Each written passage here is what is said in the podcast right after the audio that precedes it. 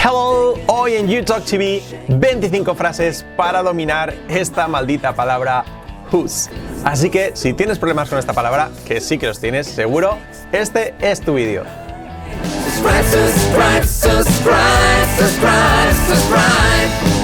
So, welcome back here to YouTalk TV. Lo que decíamos, whose, esta palabra que siempre nos trae problemas. Y hoy traemos 25 frases para dominarla de una vez por todas. Lo que quiere decir es de quién, de quién, simplemente. Pero tiene una estructura tan distinta en español que siempre nos genera problemas. Así que mm, no hay nada mejor que pues probar, practicar, practicar, practicar y para eso hemos traído 25 frases donde vemos todas las posibilidades que tenemos con esta palabra whose, ¿ok? La pronunciación escrita wose no es eh, ni whose ni whose, whose, whose, así como who, pero simplemente, o sea, quién, who, pero con un S, whose. Vamos allá, por lo tanto, frase número uno, ¿de quién es? Y es así, whose is it? Whose is it? ¿De quién es whose? Y luego es. Aquí es sencillo porque el it en inglés, pues lo tenemos que decir siempre, ese objeto it, pero en español se omite. ¿De quién es ello? Simplemente, pero no. En, español se dice de quién es. Por tanto, en inglés es whose is it? Whose is it? Sencillo, ¿no? La número uno sin problema. La número dos es donde viene el lío. ¿De quién es el coche? Lo normal sería decir whose is the car. No, pero aquí en inglés es whose car is it. Así sería lo correcto. Whose car is it? Traducción literal, ¿de quién coche es ello? ¿De quién coche es ello? Mm, ¿De quién es el coche? ¿De quién coche es ello? Qué raro. Pero bueno, en inglés es así, es siempre whose y luego el objeto va después. ¿De quién coche es? Lo que sea, ello. Whose car is it? Whose car is it? Quedados con esta estructura, que es un poco extraña, a veces nos choca bastante, es como, cuando preguntamos de qué color es, what color is it? La estructura es la misma, what color is it? Whose car is it? Mm, Esa nos suena más parecida porque es más cercana al español y porque la hemos aprendido siempre en el colegio, pero al final es lo mismo. Whose car is it? ¿De quién es el coche? ¿De quién es aquel perro? La número 3. Pues sería, fijaos, whose dog is that? Whose dog is that? ¿De quién perro es ese? Sería, ¿de quién perro es eso? O ese. ¿De quién perro es eso? Whose dog is that? Al final es raro, pero es una estructura que nos tenemos que acostumbrar. Ya veréis, la número 4. ¿De quién es esta casa? Pues sería literal, ¿de quién casa es esto? Whose house is this? Whose house is this? Así sería, ¿de quién casa es esto? Sobre todo que el whose es todo unido, es de quién. Whose house is this? La número 5, esta es rara. ¿De quién son? ¿De quién son? Algo muy sencillo, ¿de quién son? Pero a ver si lo sabéis. ¿De quién son? ¿Cómo se dice eso? Pues es así. Whose are they? En singular hemos dicho, ¿de quién es? Whose is it? Pues simplemente pasamos todo a plural. ¿De quién son? Whose are they? Pues allí ese it, que es ello, en, en español sería ello, que no lo pronunciamos, en, pues en plural, ese de quién son ellos, ese plural de it sería they. Por tanto, ¿de quién son? Whose are they? ¿De quién son? Lo dicho, ese pronombre que omitimos, eh, ¿de quién son ellos? Pues en inglés sería con they, que sería el plural de it, prácticamente. Whose are they? ¿De quién son?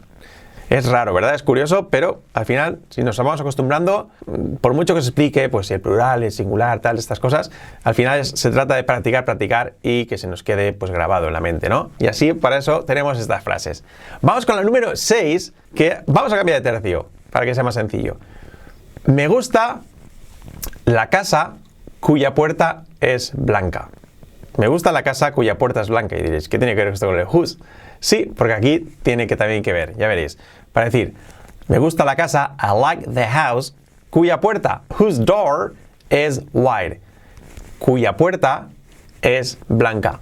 Whose door is white. I like the house whose door is white. Allí, no, eh, cuyo sería cuyo, mm, cuya puerta es blanca. Si usan este caso así, como ese conector. I like the house whose door is wide. Volvemos al tercio de antes. ¿De quién son los bolis? ¿De quién son los bolígrafos? Lo mismo que antes. Whose, el objeto. Whose pens, en plural. Whose pens, pero cuidado que no es is it, sería are they, porque es plural. Whose pens are they? Ya sé que cuesta, si os cuesta, pues pausadle el vídeo y analizarlo. Whose pens are they? ¿De quién son los bolígrafos? Whose pens are they? Es un poco extraña, lo sé. Whose pens are they? Vamos con la número 8, que es, volvemos al tercio antes, pues a, a lo que sería, como lo que hemos dicho antes de la casa. María, eh, cuya hija vive en Nueva York, es amiga mía. Sería Mary, whose daughter lives in New York, is a friend of mine. Mary, whose daughter, cuya hija vive en Nueva York, María, whose daughter lives in New York, is a friend of mine. Lo mismo aquí, pues nos sirve para pues conectarlo. María, y la explicación, cuya hija vive en Nueva York, la cual su hija vive en Nueva York, pues es una amiga mía. Casi nada, ¿verdad? Volvemos a donde antes, estamos intercambiando para que sea más ameno. La número 9. ¿De quién son estos libros? ¿Cómo sería esto? ¿De quién son estos libros? Whose books are these? ¿De quién libros son estos? Whose books are these? ¿De quién libros son estos? Whose books are these? Whose books are these? Sería así, ¿ok? Parecida, la número 10. ¿De quién son aquellas sillas o esas sillas? Whose chairs are those? Whose chairs are those? Whose chairs, de quién sillas son esas? Whose chairs are those? Es una estructura extraña, pero hay que practicarla y trabajarla y asimilarla. Whose chairs are those? Vamos al número 11 y empezamos a complicarlo un poquito. ¿De quién fue la culpa? ¿De quién fue la culpa? Lo mismo, ¿de quién? Whose. Y aquí no es un objeto ya físico, pero de pertenencia a culpa es lo mismo. Whose fault was it? ¿Y de quién fue? Ya no es is it, sino fue. Was it. El verbo to be en pasado. Whose fault was it? Whose fault was it? Whose fault was it? ¿De quién fue la culpa? Ver, whose fault was it? ¿De quién fue la culpa? Lo mismo. La número 12, también volvemos a como antes, la gente cuyas casas no están en el área no deberían estar aquí. Imaginaos que estamos en una reunión hablando de las, áreas, de las casas afectadas en un área. Bueno, la gente cuyas casas no han sido afectadas o no están en el área no deberían estar aquí. So, the people whose houses are not in the area shouldn't be here. No deberían estar aquí. The people whose houses are not in the area shouldn't be here. Sobre todo que os quedéis con la gente cuyas casas, ahí tenemos el whose, la gente cuyas casas no están en el área no deberían estar aquí. The people whose houses are not in the area shouldn't be here. No deberían estar aquí. Volvemos, número 13. ¿De quién es el turno? ¿De quién es el turno o a quién le toca?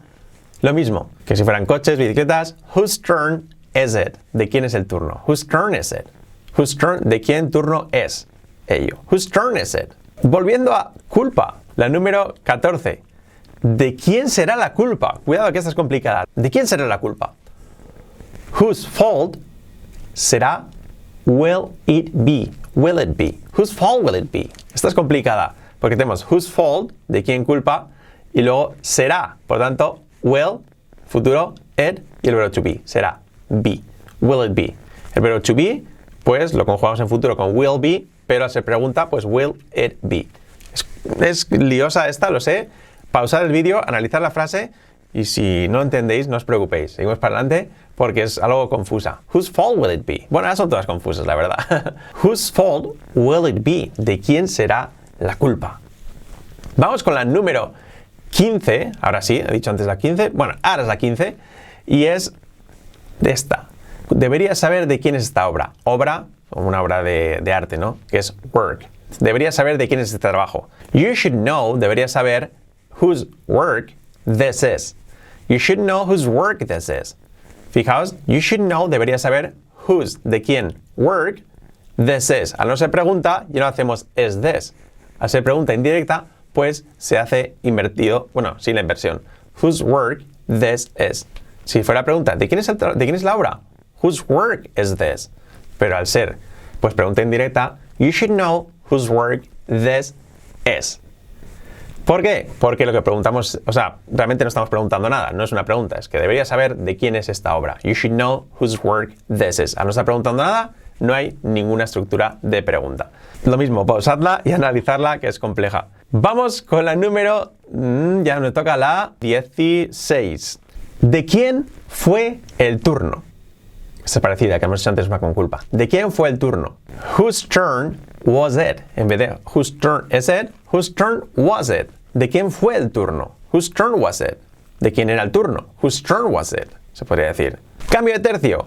Este es el hombre cuyo hijo es jugador de fútbol. This is the man whose son is a football player. This is the man whose son is a football player. This is the man, este es el hombre cuyo hijo, whose son, is a football player. ¿Ok? Lo mismo. Hace referencia a cuyo. El hijo, pues del hombre de este que estamos hablando. Este es el hombre, this is the man whose son, cuyo hijo, whose son, is a football player. ¿Ok? Volvemos a culpa, como antes, que hemos dicho, ¿de quién era la culpa? Ahora, ¿de quién sería la culpa? Estas ya son complicadas. Número 18. 18. ¿De quién sería la culpa? Whose fault, eso no cambia, pero la conjugación, would it be. Si será, sería will it be, sería, pues would it be. Whose fault would it be? Whose fault would it be? ¿De quién sería la culpa? Esta es complicada y es normal que ya os cuesten, ¿ok? Así que analizadlas, pensadlas y, ante la duda, pausad y, volverlas a ver, escucharlas, lo que sea. Whose fault would it be? Whose fault would it be? Más complicada, número 19. ¿De quién habría sido la culpa? Uf, y si llega a pasar, ¿de quién habría sido la culpa? Whose fault would it have been? Whose fault would it have been? Whose fault would it have been? Habría sido. It would have been. Para decir habría sido, it would have been. En pregunta, would it have been? Y siempre con el de quién. Culpa. Whose fault would it have been? Whose fault, would it have been? Esta es complicada, ¿ok? Esto ya es para master, para controlar, para dominarlo totalmente. Whose fault would it have been? La siguiente, número 20, más sencilla. No sabía de quién era el libro.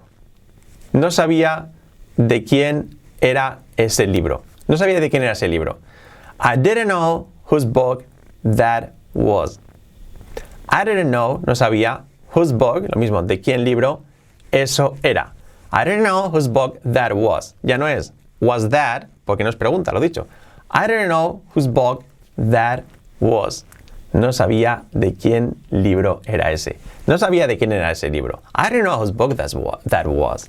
I didn't know whose book that was. Volvemos, cinco últimas.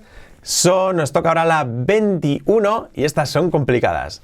Por cierto, que si queréis aprender inglés con nosotros y dar ese paso para, pues para dominar el inglés de una vez por todas, tenemos una clase gratis con, pues con Fran y conmigo que tenemos en la descripción del vídeo, totalmente gratis, para que veáis nuestra filosofía, quiénes somos, ejemplos que ponemos, todo, todo, todo relacionado pues con el mundo YouTalk. Si queréis saber más, pues en la descripción del vídeo totalmente gratis a cambio de vuestro email. Simplemente después de acabar este vídeo. No me dejéis todavía, al acabar este vídeo tenéis la presentación gratis, ¿ok? Vamos a ver, número 21, ¿de quién debería ser el turno? Pues de quién debería ser el turno. ¿De quién es el turno? ¿A quién le toca? ¿De quién debería ser el turno? Whose turn should it be? Whose turn should it be? Sería, whose turn should it be? ¿De quién debería ser el turno? Eh, ¿No es tu turno? Pues ¿de quién debería ser? Whose turn should it be? Lo mismo, en vez de would o will, pues ponemos el should, debería. Whose turn should it be? ¿De quién debería ser el turno? Esta es complicada. Decidme abajo si estas las sabéis o no, porque son muy complejas estas, ¿ok? ¿De quién debería haber sido el turno? ¿De quién debería haber sido el turno? Whose turn should it have been? Whose turn, de quién turno, debería ello haber sido? Whose turn should it have been? Whose turn, whose turn should it have been? Cuidado, es complicada, ¿eh? Esta es complicada. ¿De quién puede ser el coche? ¿De quién puede ser el coche? ¿Cómo sería esta número 23? Whose car can it be? Con el verbo modal can, poder. ¿De quién puede ser el coche? Whose car can it be? Mm, it can't be mine, no puede ser mío. Whose car can it be? ¿De quién puede ser el coche? Whose car can it be? Esta sería muy poco, casi no se diría nunca, pero así vemos la gramática. Número 24. Cuidado. No sé de quién es este teléfono. No sé de quién es este teléfono. I don't know whose telephone this is. I don't know whose telephone this is. I don't know whose telephone. No sé. Yo no sé de quién teléfono esto es. I don't know whose telephone this is. I don't know whose telephone this is. No sé de quién es este teléfono. Lo dicho, al no se pregunta, pues no hay inversión. I don't know whose telephone this is. Así sería. I don't know whose telephone this is. Vamos con la número 25 y esta es más sencilla. Volvemos al conector whose, ya no es de, de quién, pero es así simplemente. La gente cuyos salarios son más altos no tendrán problemas. La gente cuyos salarios son más altos, people whose salaries are higher, people whose salaries are higher, la gente cuyos salarios, people whose salaries are higher, won't have any problems. No tendrán problemas. People whose salaries are higher won't have any problems. Así es, la gente cuyos salarios, people whose salaries are higher, son más altos, no tendrán problemas.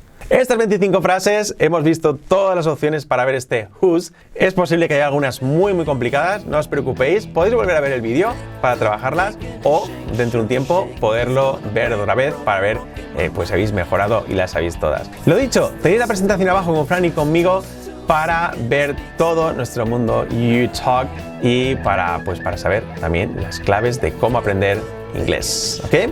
Así que muchísimas gracias. Thank you so much. And um, I'll see you around. I'll see you next video. Bye bye.